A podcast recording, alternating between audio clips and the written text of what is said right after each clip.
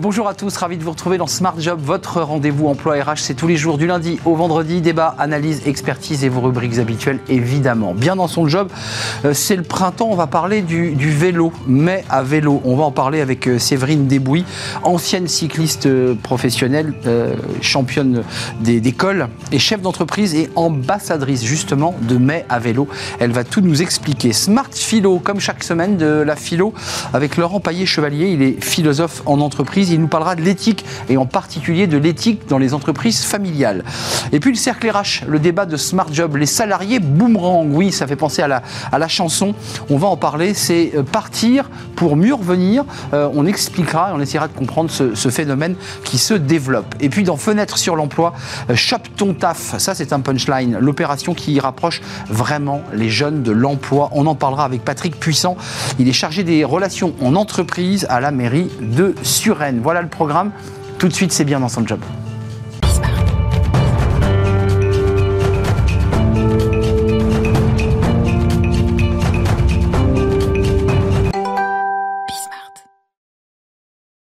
Bien dans son job, on parle du, vélo. Alors c'est le printemps, mais beaucoup de cyclistes parisiens font du vélo, euh, même l'hiver, hein, bien, bien, bien encapuchonnés. Euh, on en parle avec Séverine Desbouilly. Bonjour Séverine. Bonjour. On va parler de cette initiative que, vous portez avec d'autres, se, se met à vélo tout ça n'est pas anodin parce que euh, vous êtes une ancienne cycliste professionnelle. Et ce que je trouve absolument incroyable dans votre parcours, c'est que non seulement vous vous intéressez à ces questions de vélo, j'allais dire logique, mais qu'en plus vous avez fait des études euh, l'IHEDN, vous faites de l'intelligence économique, Qu'est-ce qui s'est passé quand vous avez posé le vélo? Vous avez gagné euh, plusieurs, euh, plusieurs étapes du Tour, meilleure grimpeuse du Tour d'Italie. Bon, c'est quand même pas rien, aux côtés de Gianni Lungo. Euh, quand vous pédaliez, vous vous disiez bon, comment je me reconvertis? C'est quoi ma reconversion? Vous y pensiez forcément. Bah, je, pense que j'ai été amenée à, y penser pour une raison très simple. J'ai eu une très grave chute un jour au Tour de France féminin et ça s'est arrêté pendant quelques mois. Donc je me suis dit, ok, un, pause.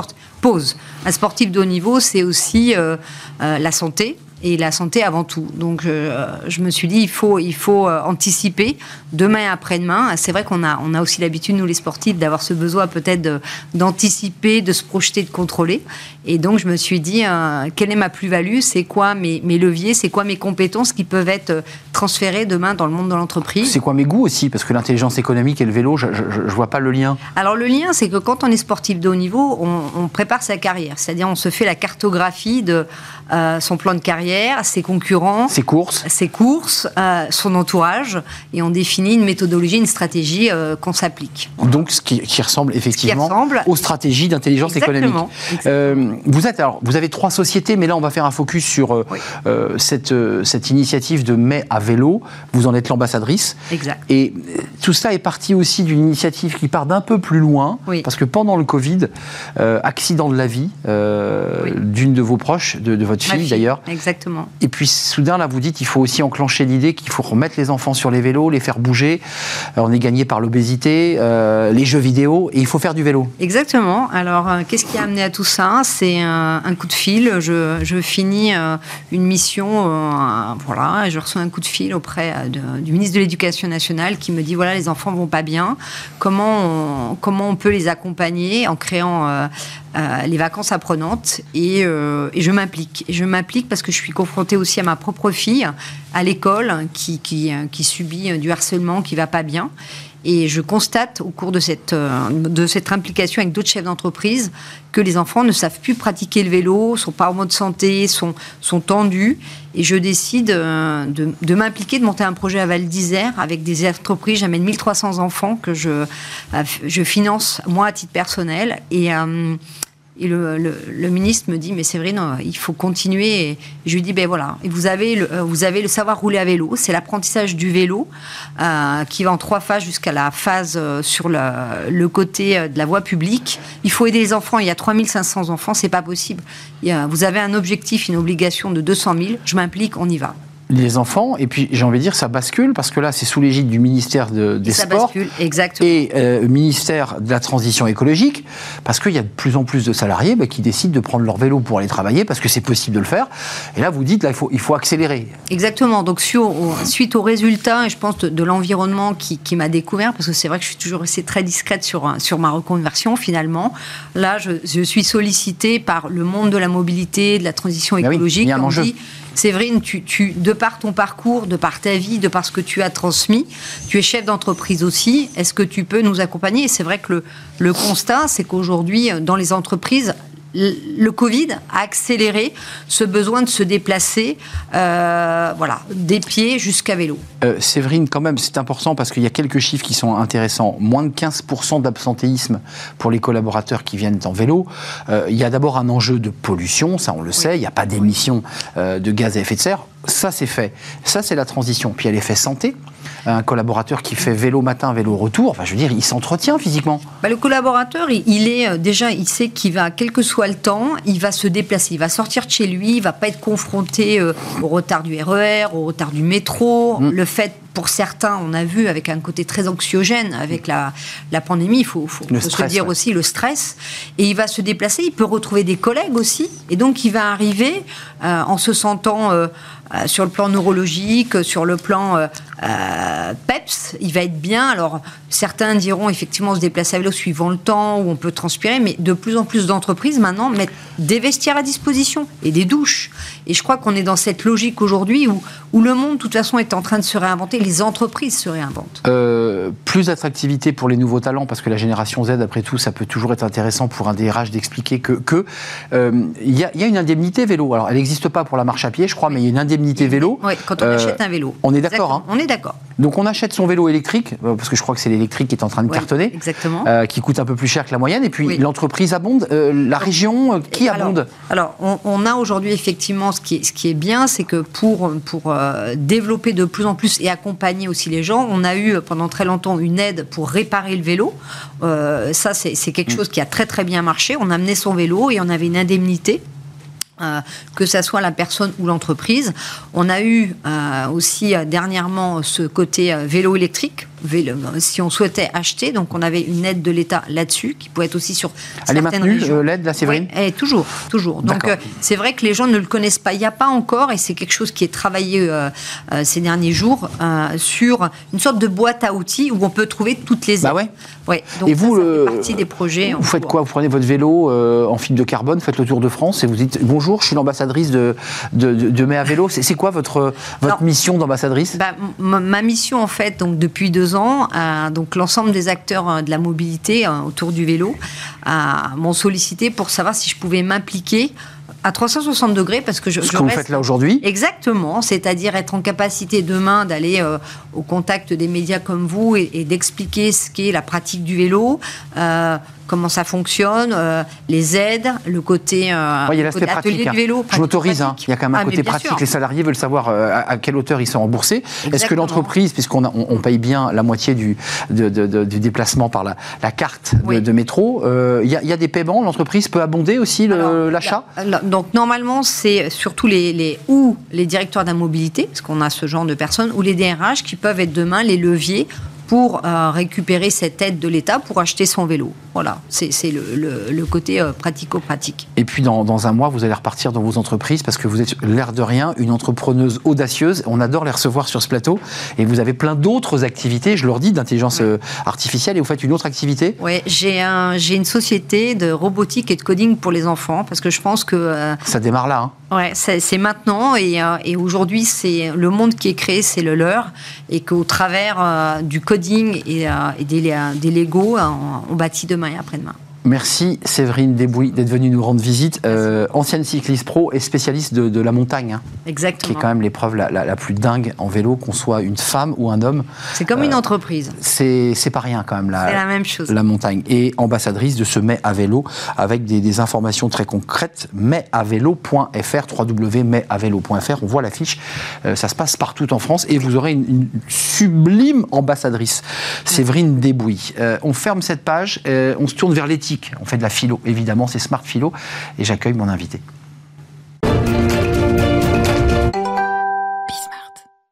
Smart Philo, on parle de l'éthique. Alors, c'est un sujet de philosophie, de l'éthique. L'éthique en entreprise et pas dans n'importe quelle entreprise. On en parle avec Laurent Paillet-Chevalier. Bonjour Laurent. Bonjour. Très heureux de vous accueillir. Vous êtes philosophe en, entreprise euh, et vous avez choisi, parce que c'est vous les philosophes hein, qui, prenez en main vos, thèmes, euh, l'éthique des entreprises familiales. Euh, et vous avez choisi l'entreprise familiale. Pourquoi d'ailleurs avoir marié les deux là? Parce qu'en fait, tout simplement, alors j'ai ma petite note parce que je suis pro dans les, dans les lettres, mais pas dans les chiffres, hein, c'est 83% des entreprises en France quand même, hein, grands groupes, petits groupes, TPE, PMI, etc. Et donc, qu'est-ce que c'est qu'une entreprise familiale? Alors, c'est pas dans la loi. Non. Dans la loi, c'est une entreprise normale. Alors, il y a une dispute des sociologues et des économistes. Est-ce que c'est la montée au capital? Est-ce que c'est le mode de management? Et finalement, c'est une question d'éthique on décide que l'entreprise aura pour tournure cet état d'esprit, cette manière de faire, euh, ce format familial. Et je pense qu'il faut s'y pencher parce que derrière, alors vous allez me dire que c'est mon côté vieux bonhomme hein, déjà, mais on est tous, faut lancer des startups, faut lancer des startups. Mais nous avons notre modèle européen d'entreprise.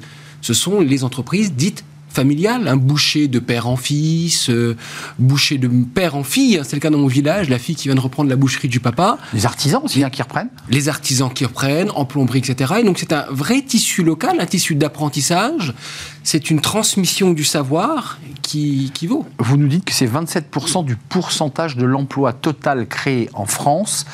Et paradoxalement, vous nous le disiez, ça n'existe pas dans, dans, dans, le code. Non, parce que c'est une manière de faire. Euh, PME, vous évoquiez votre boulangère ou votre boucher, euh, bouchère, euh, mais c'est aussi des très grandes entreprises. Je pense à De Richebourg, par exemple, et quelques autres, euh, et qui d'ailleurs revendiquent ce, statut-là. Michelin, puis pensons aux grandes maisons du vin, etc. Donc c'est vraiment une manière de faire européenne. Et quand on prend aux grandes maisons de mode, etc., il y a des familles derrière.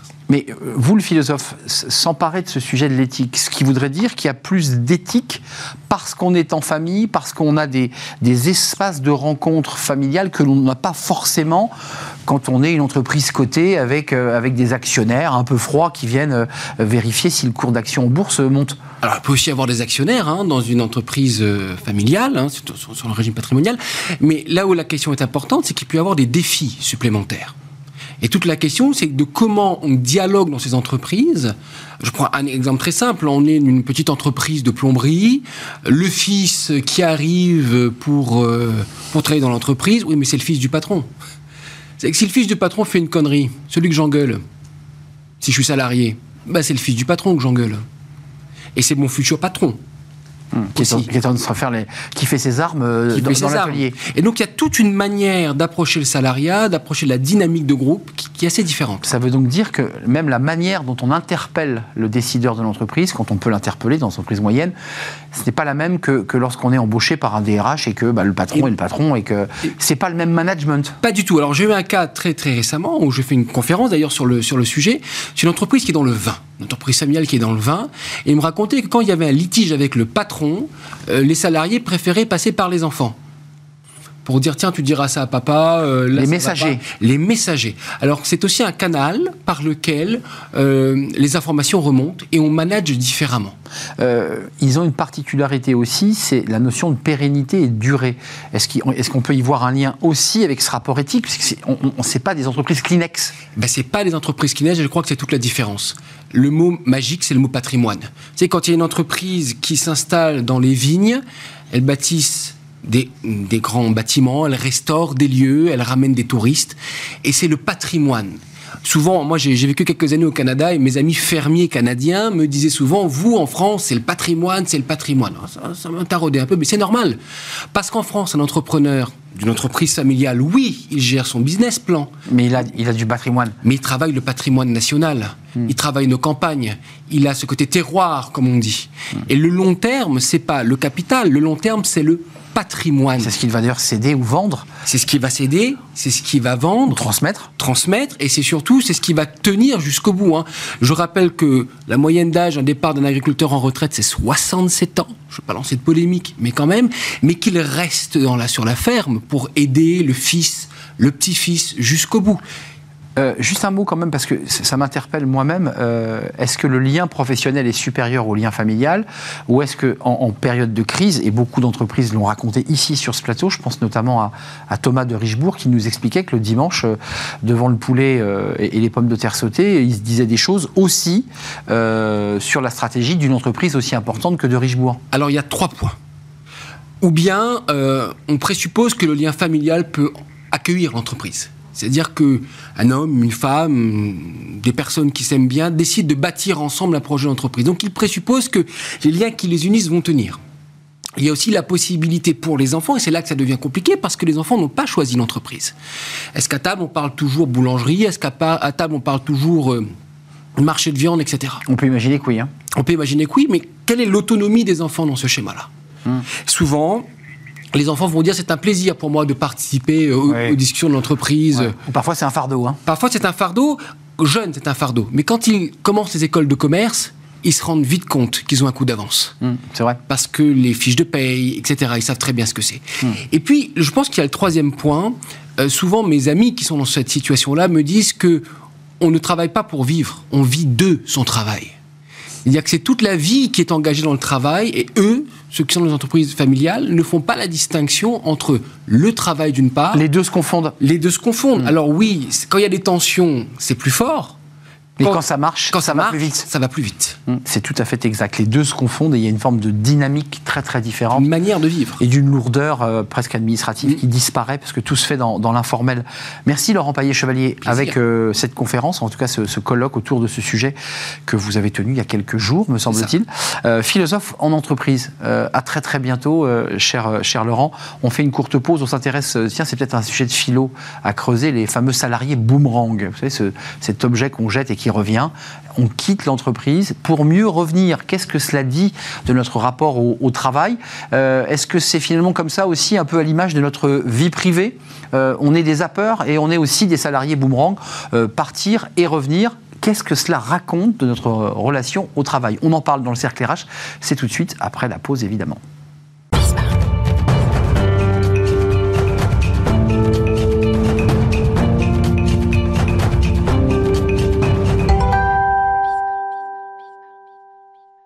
Le cercle RH, le débat, comme chaque jour de, Smart Job. On parle aujourd'hui des salariés boomerang euh, comme un objet. Je ne sais pas si vous avez déjà acheté un boomerang, ça part, et vous, normalement, vous le récupérez. Il part et il revient.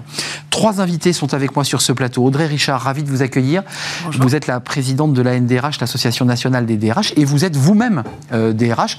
Êtes-vous confronté à ce phénomène de salariés boomerang? Je vous poserai la question dans quelques instants. Muriel Pariente, merci d'être avec nous. Vous êtes avocat en, avocate en droit du travail cabinet Ashurst. Ashurst. Vous avez vu, je, progresse, je progresse de semaine en semaine sur mon anglais. merci d'être là. Yamina Mouka, ravi. Vous êtes chasseuse de tête. Euh, cherche Suzanne, c'est le nom de votre cabinet. Euh, commençons par vous, Audrey Richard, parce que vous avez une vue panoramique sur, sur le réseau des DRH, plus de 5000 DRH engagés dans votre réseau. Euh, vous, la DRH, euh, ce phénomène, il existe depuis quand? Est-ce que vous avez vu une recrudescence euh, dans votre entreprise de, ces salariés qui quittent l'entreprise pour mieux revenir? Je préfère d'ailleurs cette définition plutôt que salarié boomerang. Ouais, c'est pas beau. Très, très heureux. Je suis d'accord. Mais ce sont des salariés en effet qui quittent l'entreprise et qui, après plusieurs mois ou plusieurs années, peuvent en effet revenir. Et on voit depuis 2-3 ans une augmentation en effet. On a regardé un peu les chiffres, on est sur une augmentation de 36% selon, euh, selon les chiffres, mais le phénomène reste cependant minoritaire et représente à peu près 2 à 3 de 2 à 3 de, de salariés euh, de salariés aujourd'hui. Juste un mot à la, praticienne, c'est-à-dire celle qui observe euh, le monde du travail et celle qui le vit aussi comme DRH.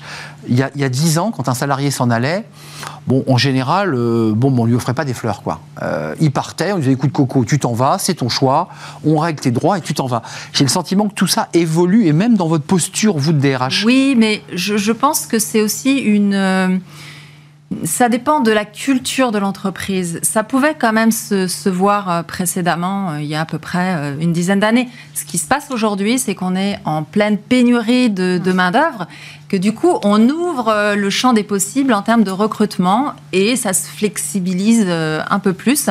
Et en effet, ce sont des salariés qu'on regarde particulièrement parce que ça a tout un tas d'avantages, peut-être qu'on Euh, les avocats en, droit du travail, qu'est-ce qu'ils disent de ce sujet? Parce que d'abord, ça, ça n'existe pas dans le code du travail, il n'y a pas de règle sur le salarié gourmand, il fait bien ce qu'il veut, il part, il revient s'il le souhaite. Mais qu'est-ce que ça raconte côté, euh, côté juridique, ça? C'est assez intéressant côté juridique, euh, car vous avez quand même, quand vous recrutez un salarié qui est parti, vous avez quand même des facilités. D'abord, vous pouvez discuter sur la période d'essai, l'appliquer ou pas l'appliquer. Ensuite, vous pouvez aussi, vous avez une intégration qui est beaucoup plus facile au sein de l'entreprise. C'est-à-dire qu'un euh, mauvais recrutement, bah, ça arrive assez souvent. Hein.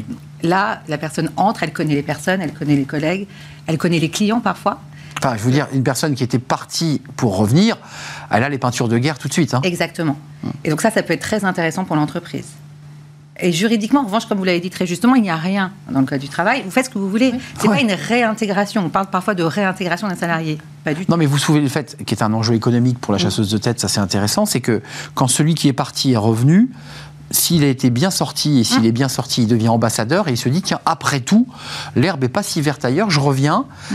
Et ça permet au DRH de dire bon bah lui il connaît, euh, son manager il l'avait eu. Enfin c'est ça que vous nous dites. Absolument. Économiquement c'est intéressant. C'est intéressant. Après tout dépend des conditions de la rupture.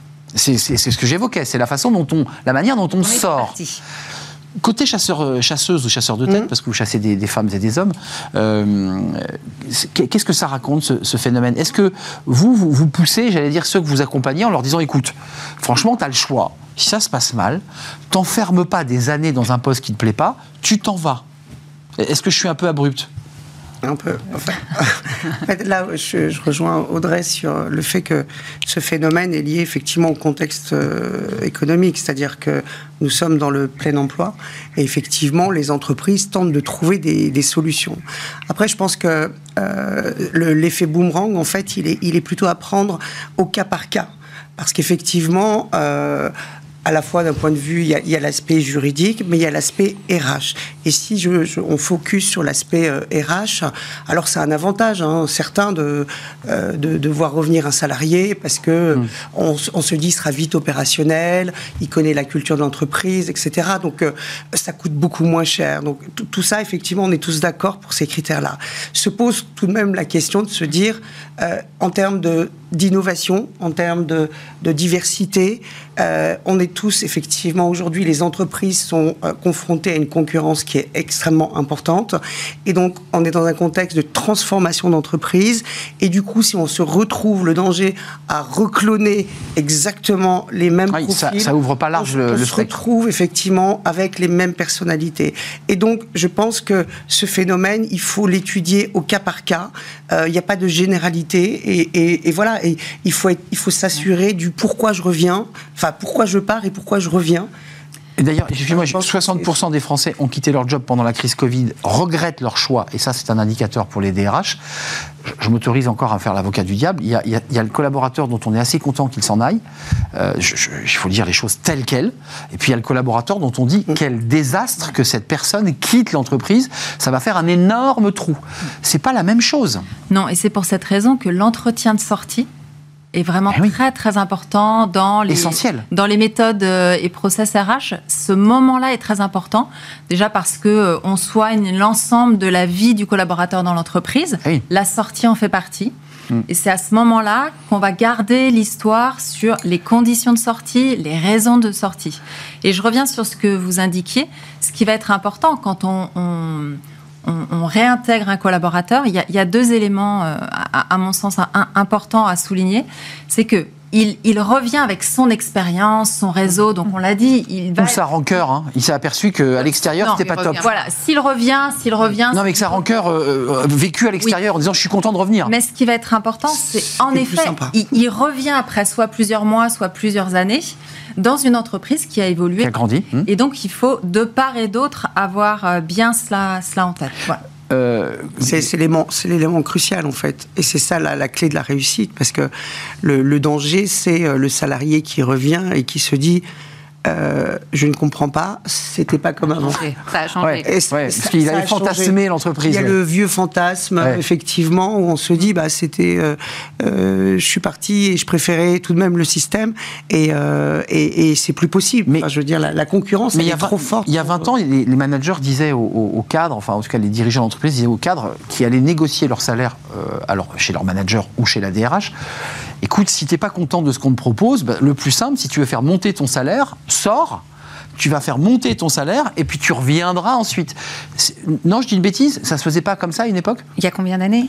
Bah, Vous savez, je commence à être vieux, une vingtaine d'années. Oh, euh, C'est ça que vous me signifiez en fait. Non, mais je, j'ai, j'ai pas, non, je pense que c'est, assez récent hein, de, de partir pour faire monter les enchères et revenir. C'est, c'est un phénomène qui est assez récent. Donc on est bien d'accord qu'un des motifs, c'est quand la négo se passe mal sur l'aspect financier, le salarié vous dit, bah, écoutez, moi dehors, j'ai un marché très très très ouvert, je vais vous quitter. Enfin non, ça se passe pas en, comme en- ça. En tout cas, c'est pas sûr qu'il va revenir. Mais effectivement, quand d'un, dans un point de vue financier, ben ça fonctionne pas et qu'il y a la concurrence, on a dit Bah ouais. des problèmes de recrutement, il va partir, c'est sûr. Et après, c'est vrai que s'il revient.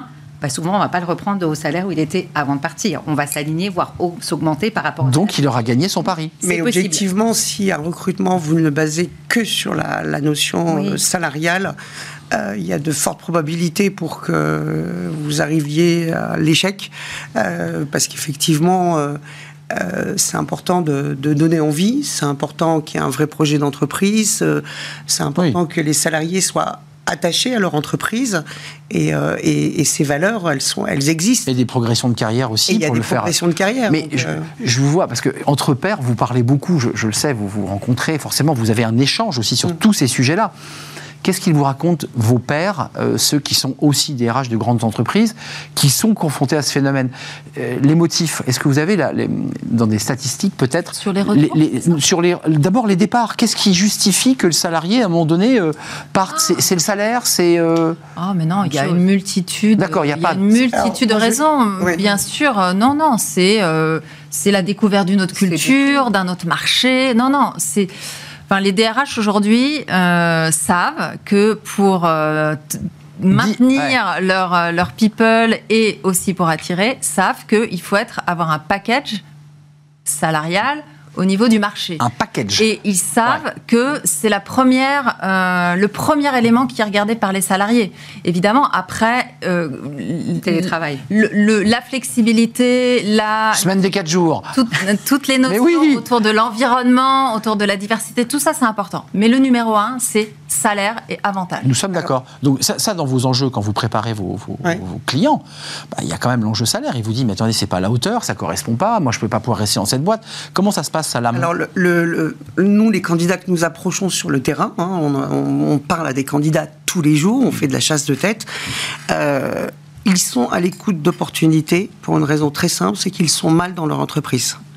Et c'est rarement, c'est rarement pour. Alors, Que le bien salaire. sûr, bien sûr qu'ensuite arrive cette notion de, de- de salaire. L'idée, c'est de pouvoir euh, évoluer en termes de salaire. Mais il y a vraiment cette notion de mal-être.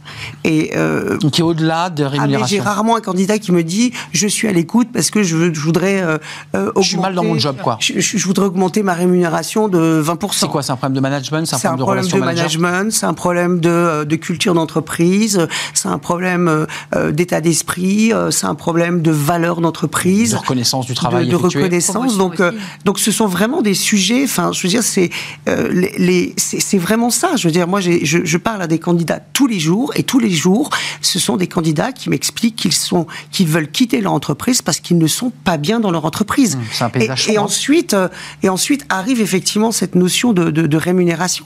Et donc, cette histoire de marque employeur, c'est pas du marketing, c'est une réalité. Enfin, je veux dire, c'est, un vrai. le- les DRH ont un vrai. euh, j'ai, envie de dire que le, le- le rôle du DRH, il est central dans une entreprise. Il est, il est au cœur de l'entreprise parce que c'est grâce à la fonction DRH qu'on va pouvoir développer l'entreprise. Muriel, juste un mot. On est licencié d'une entreprise, on n'est pas dans une rupture classique où la personne s'en va. Mm. Est-ce que la personne peut revenir? Bien sûr. On la licencie, mais elle revient. Elle peut, toujours. Après, la question, c'est pourquoi elle a été licenciée Soit elle a été licenciée pour une insuffisance professionnelle, un problème comportemental, c'est un peu compliqué, soit c'est un licenciement économique. Et là, ça a plus de sens. Vous êtes licencié parce qu'il y a une entreprise à une période difficile où elle ferme un, elle ferme un service. Donc là, il n'y a pas de rancœur, c'est pas lié à la performance, c'est pas lié au comportement. Donc motif économique. Puis un an ou deux ans après, l'entreprise réouvre ou son service où elle va mieux. Et là, on la Ah, réintègre. Donc il n'y a pas de difficulté. Euh, le mal-être au travail, parce que euh, ça, j'entends le, côté mm. chasseur-chasseuse, c'est les personnes disent j'en peux plus. Ok, sauf que là, euh, aujourd'hui ça marche parce que le marché est ouvert. Si le marché se recontracte, gérer le rapport de force s'inverse. Là aujourd'hui, le rapport de force par rapport à ces salariés boomerang, je mets des guillemets, il n'est pas en la faveur des DRH. Oui, mais c'est plus compliqué. Je, là. pense, je pense qu'il faut vraiment euh, regarder euh, l'ensemble. Et euh, ça va être favorable pour un candidat, mais ça va être favorable pour une entreprise. C'est tout ce qu'on a dit précédemment. Sur, on récupère quelqu'un qui aime l'entreprise et qui connaît ses avantages, ses inconvénients. Et s'il repostule, c'est qu'il a envie de venir.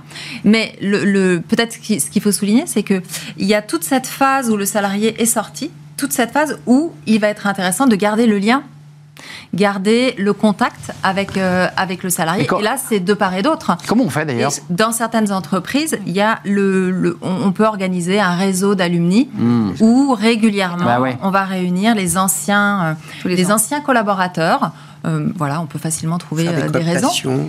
Exactement. Ce qui est intéressant finalement. c'est intéressant ça. On se revoit, on discute, on en est où euh mais, mais, finalement, votre débat est, intéressant parce que ça montre, à la, ça montre vraiment le, le, le, changement du, du, rapport au travail. Mmh. C'est-à-dire que il y a 20 ans, c'était ah. reprendre les 20 ans. Vous voyez qu'on y vient. 20 ans. Non mais non mais je veux dire que il y, a 20 ans, c'était on entre dans une entreprise, on y reste 20 30 ans, on, la quitte, on la quitte une fois sur deux un peu fâché et souvent souvent où on se fait licencier et je veux plus y revenir. De façon et et on ferme la porte et on tourne une page.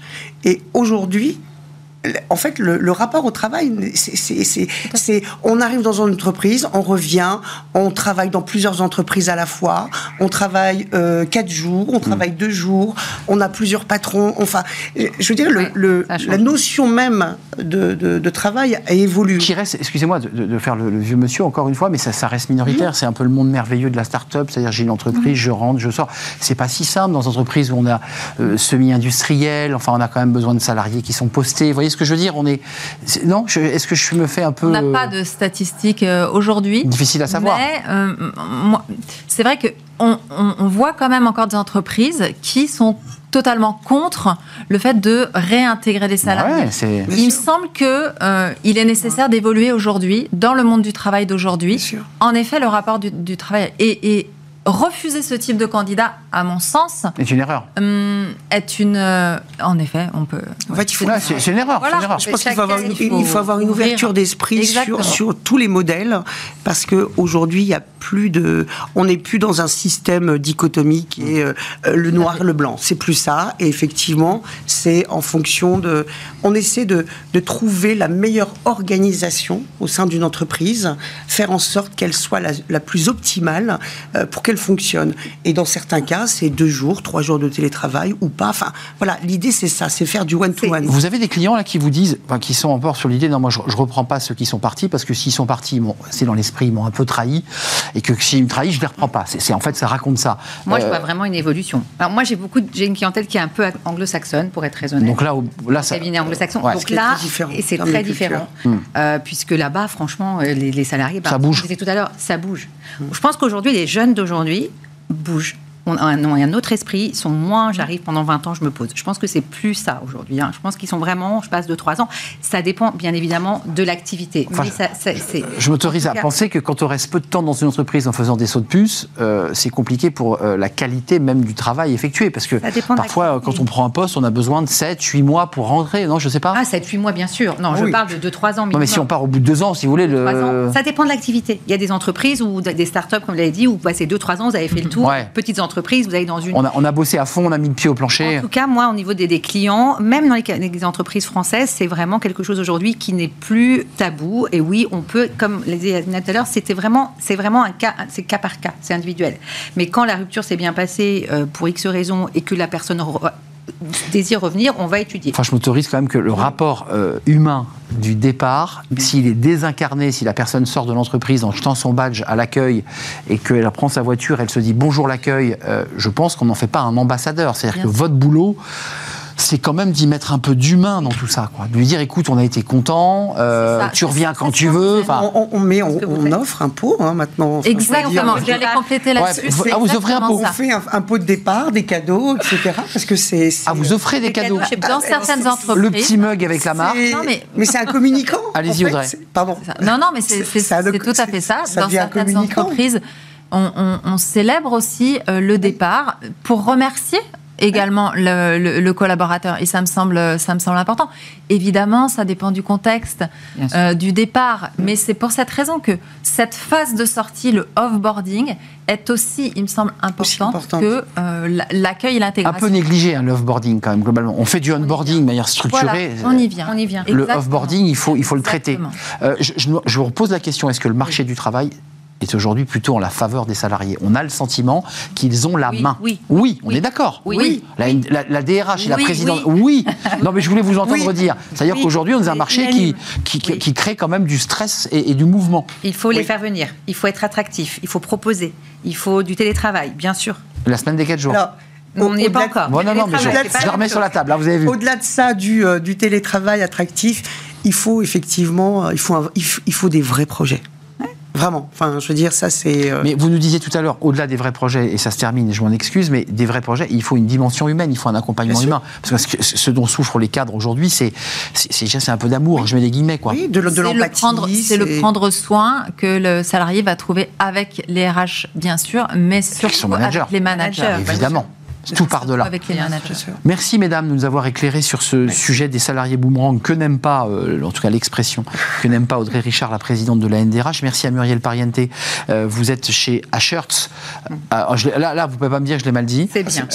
Ashertz euh, est spécialiste en droit du travail et vous êtes avocate. Et merci Yamina Mouka, chasseuse de tête. Cherche Suzanne, c'est le nom de votre cabinet. On termine avec Fenêtre sur l'emploi et on accueille évidemment notre invité.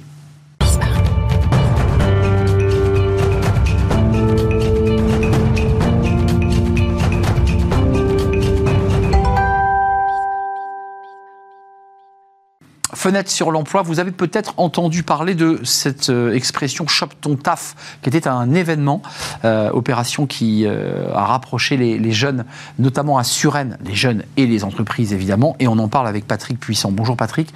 Bonjour. Vous êtes chargé de relations en entreprise à la mairie de Suresnes.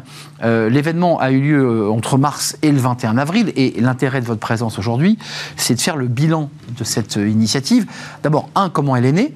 Et puis j'ai vu que vous aviez tous les outils, évidemment, pour attirer les jeunes, les réseaux sociaux, les Facebook, les Insta, tout. Comment cela est né? Parce que c'est assez original qu'une qu'une ville prenne en, main, c'est souvent les régions, c'est souvent euh, les collectivités, mais assez rarement les mairies. Comment c'est né? Absolument. Alors, c'est né d'une volonté d'abord politique de, l'équipe municipale actuelle, du maire, euh, Guillaume Boudy, et de son adjoint en charge, justement, des problématiques de- de- d'emploi, d'insertion, de relations entreprises, euh, Raskin. Euh, c'est une initiative qui est née en 2021 euh, sur un constat. Enfin, sur plusieurs, constats. D'une part, que les jeunes, même si le taux de chômage a tendance à, baisser aujourd'hui en, France, le chômage des jeunes existe encore, et notamment un chômage très difficile à absorber, qui est celui des jeunes les plus éloignés de l'emploi et éloignés des- de la formation. Il Les NIT, comme on les appelle enfin, ceux, qui n'ont ni diplôme, ni formation. No- notamment ceux-là, qui sont très difficiles à, à identifier, à motiver, à vrai. entraîner, et qui existent aussi dans des villes comme Suresnes, euh, dans les Hauts-de-Seine, et sur le territoire des, des Hauts-de-Seine. Euh, ça, c'est le premier constat. Et le deuxième constat euh, consiste à, euh, euh, à dire que ces jeunes ne vont pas se mobiliser tout seuls, euh, ne vont pas être attirés par les mêmes... euh, Les mêmes canaux, ouais, les sûr. mêmes canaux que, que- que tout le monde, et qu'il va falloir les accompagner, les prendre par la main. Et travaillant sur cette, sur cette idée, on a conçu le dispositif Shop ton taf. Je dis bien dispositif parce que c'est pas un salon de l'emploi. Non Parce que ça, c'est- c'est- ça a duré pendant euh, presque un peu plus d'un mois, c'est ça? Voilà, un, un mois, Un du, mois. du 20 mars au 21. On va voir des images d'ailleurs hein, euh, de, de- de l'événement, qui n'était pas un one-shot, c'était un événement qui durait. Et ça, Voilà, c'est alors c'est la, intéressant. c'est la troisième édition d'abord. Et puis, effectivement, c'est un dispositif qui dure un mois, au cours duquel on prend les jeunes en amont en leur offrant euh, des ateliers sur le CV, des ateliers d'estime de soi, des ateliers d'imagination de, son futur, euh, suivis par deux forums, l'un en présentiel à Suresnes, l'autre euh, en, en- en virtuel sur la plateforme de Pôle emploi.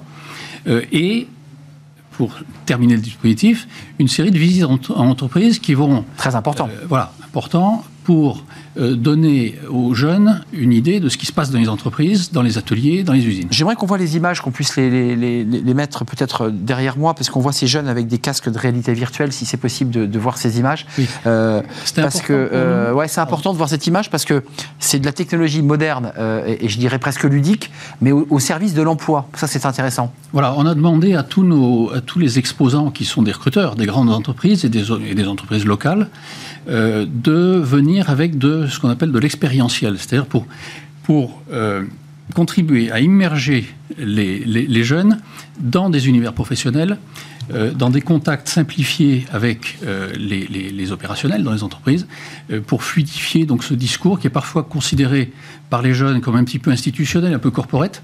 Là, on rentre dans le détail.